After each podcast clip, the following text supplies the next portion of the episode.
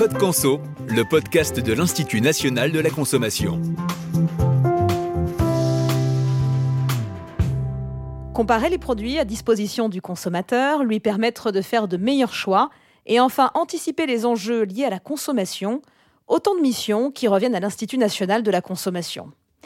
Dans cette première saison de Code Conso, le podcast de l'Institut national de la consommation, notre invité sera donc l'ADEME, l'Agence de la transition écologique. Son ADN, lutter contre le changement climatique et la dégradation des ressources. Un objectif crucial qui demande que toutes les forces du pays s'engagent, des territoires aux entreprises, en passant par les pouvoirs publics, les collectivités locales, mais aussi les citoyens. L'ADEME est là pour les accompagner et les conseiller, pour trouver des solutions et faire de la transition écologique un véritable succès.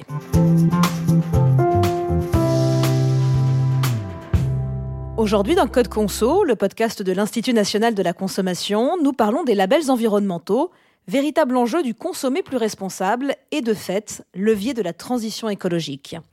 Les équipements et les biens de consommation se multiplient dans les foyers augmentant ainsi les émissions de gaz à effet de serre qui découlent de leur production, fabrication, commercialisation et fin de vie. Les impacts des produits sur l'environnement sont une réalité qu'il faut plus que jamais prendre en considération. Pour ce faire, il est nécessaire de comprendre le cycle de vie des produits afin d'en limiter les impacts. Quel est le rôle des labels dans ce processus? Sur quels critères se base-t-il? Quel label choisir? Autant de questions que vous vous posez à ce sujet et pour faire le point, nous recevons justement Émilie Spiesser, expert consommation, responsable à l'ADEME. Bonjour Émilie. Bonjour Valérie. Alors, pour commencer, Émilie, au milieu de toutes les informations environnementales, de tous les labels associés à des pictogrammes sur les produits, on peut le dire, hein, c'est difficile de s'y retrouver pour les consommateurs. Quelles sont du coup les actions de l'ADEME en ce sens? En effet, ce n'est pas toujours très simple. Depuis plus d'une dizaine d'années, en fait, l'ADEME s'interroge beaucoup sur les labels environnementaux et les a vus euh, se multiplier. Et on a fait un constat, il y a énormément de labels. nous en avons recensé près de 400 en 2012 avec un critère environnemental à minima sur le secteur de la consommation courante euh, prioritairement. Au-delà des logos environnementaux qui ont été recensés, il y a aussi euh, ce qu'on appelle les allégations environnementales qui sont apposées sur les emballages des produits, où on voit fleurir des termes comme vert, biodégradable, dépolluant. Ça aussi, ça complexifie la compréhension du consommateur. Alors, euh, l'ADEME est une agence publique elle a été euh, identifiée comme légitime pour mieux travailler sur les labels et approfondir la connaissance pour mieux guider le consommateur vers des produits plus respectueux de l'environnement. Et ce, grâce aux labels environnementaux. En 2017, du coup, l'ADEME a décidé euh, d'approfondir encore plus sa connaissance en analysant plus de 100 labels environnementaux apposés sur les catégories de produits les plus courantes, les détergents, la cosmétique, le bricolage, etc. L'ADEME les a analysés sous un format euh, sur lequel on reviendra pour vraiment mettre en avant les bons labels, ceux qui changent vraiment la donne sur l'environnement.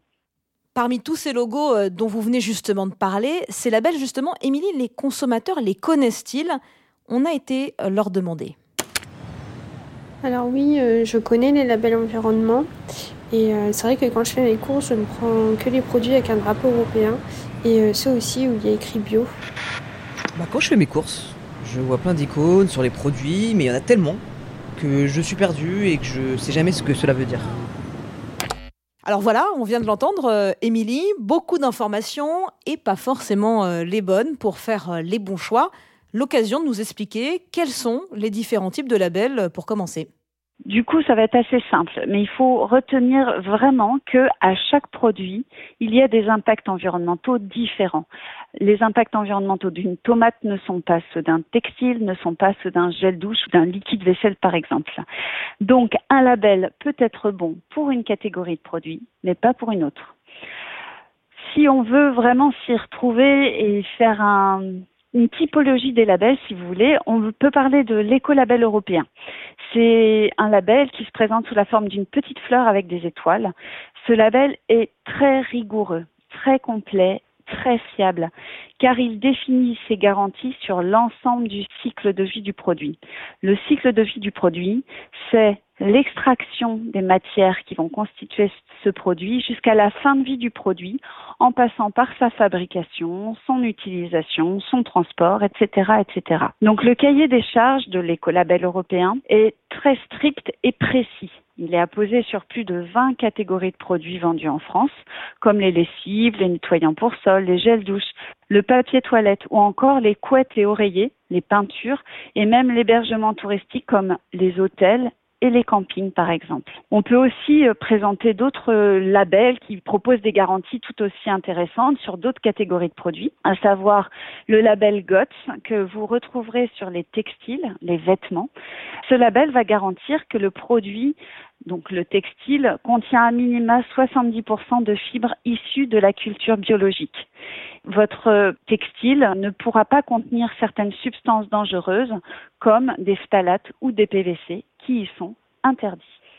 On peut trouver sur d'autres catégories encore comme les ordinateurs les labels IPIT ou TCO qui garantissent que le produit sera plus économe en énergie lors de son utilisation et que certaines substances dangereuses sont également interdites, comme les métaux lourds, les retardateurs de flammes halogénées dans les pièces plastiques par exemple. Enfin, pour avoir un troisième exemple, on peut citer les meubles en plastique qui, eux, pourront porter le label NF Environnement. Ce label va garantir que les pièces en plastique sont recyclables et que des tests ont été faits pour allonger sa durée de vie. Donc là, nous avons euh, les différents types de labels euh, environnementaux euh, recommandés par l'ADEME. Merci pour cet état des lieux. Mais alors une question, comment ont-ils été évalués?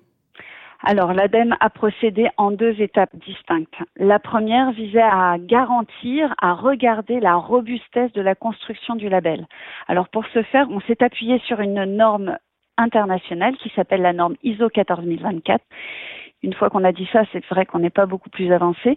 Donc cette norme, elle va définir plus d'une vingtaine de critères qui vont euh, garantir la robustesse du label. On va se servir de cette exigence de cette norme, notamment qu'il soit basé sur un référentiel, qu'il soit certifié partie indépendante, qu'il porte sur des impacts environnementaux, mais pas seulement, par exemple, sur le changement climatique ou euh, la pollution de l'eau. Il va falloir vraiment que les impacts pointent sur l'ensemble des impacts environnementaux et l'ensemble du cycle de vie du produit. Tout ça pourquoi? Pour éviter ce qu'on appelle les transferts de pollution. C'est-à-dire, par exemple, quand on va remplacer une matière, un ingrédient du produit, qui a un impact par un autre ingrédient qui lui aura un autre impact. Finalement, on a transféré les pollutions. Donc ça, c'est vraiment important d'avoir cette approche cycle de vie et multi-impact. On va également regarder si la documentation scientifique pour définir les critères est vraiment étayée et de qualité et aussi vérifier que le référentiel va être révisé régulièrement si un produit évolue le référentiel doit aussi évoluer pour garantir que le produit sera effectivement plus respectueux de l'environnement. Alors cette robustesse de la construction du label, elle va peser dans 25% de l'évaluation du label. La deuxième étape, elle va donc peser 75% de l'évaluation du label, va porter sur les impacts sur l'environnement du produit à proprement parler. Donc il s'agit de regarder si les garanties du label portent bien sur les impacts environnementaux principaux de la catégorie de produits.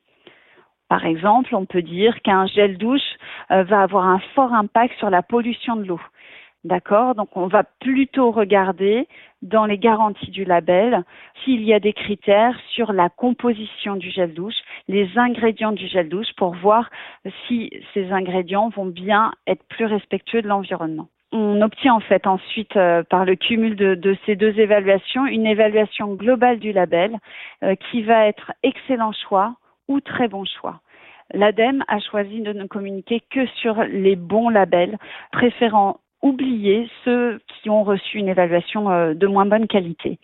À partir de cette évaluation, du coup, l'ADEME a créé une page Internet sur laquelle elle va recommander les 100 labels qu'elle a estimés les plus pertinents et identifiant les produits les plus respectueux de l'environnement.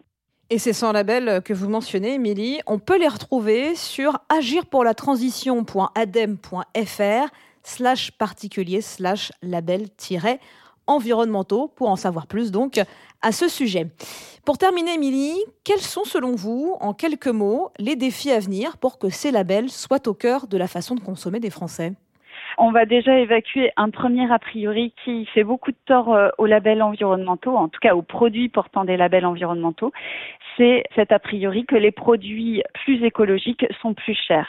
Nous avons fait plusieurs études sur le sujet et ce n'est pas le cas. En fait, on trouve de plus en plus de produits porteurs de labels recommandés par l'ADEME dans les circuits de distribution type grande surface où la grande majorité des Français font leurs courses et ils sont de bonne qualité. Ils protègent votre santé, l'environnement, et ils ne sont pas plus chers. Forte de ce constat, on peut se permettre du coup de faire euh, des préconisations. Il va falloir que tous nous nous y mettions. Tous, c'est-à-dire les fabricants qui doivent multiplier leur offre dans les magasins de produits avec des labels recommandés par l'ADEME il y a aussi les distributeurs, donc les grandes surfaces, les magasins de proximité, qui vont devoir mettre en avant plus euh, les produits avec des labels, les promouvoir beaucoup plus dans les rayons par des stop rayons, des bannières, pour que le consommateur les identifie plus facilement. Et enfin, les troisièmes acteurs qui doivent jouer un rôle, ce sont nous, les consommateurs, qui devons acheter des produits plus respectueux de l'environnement, les tester pour voir s'ils nous conviennent et ainsi euh, les multiplier euh, dans nos placards.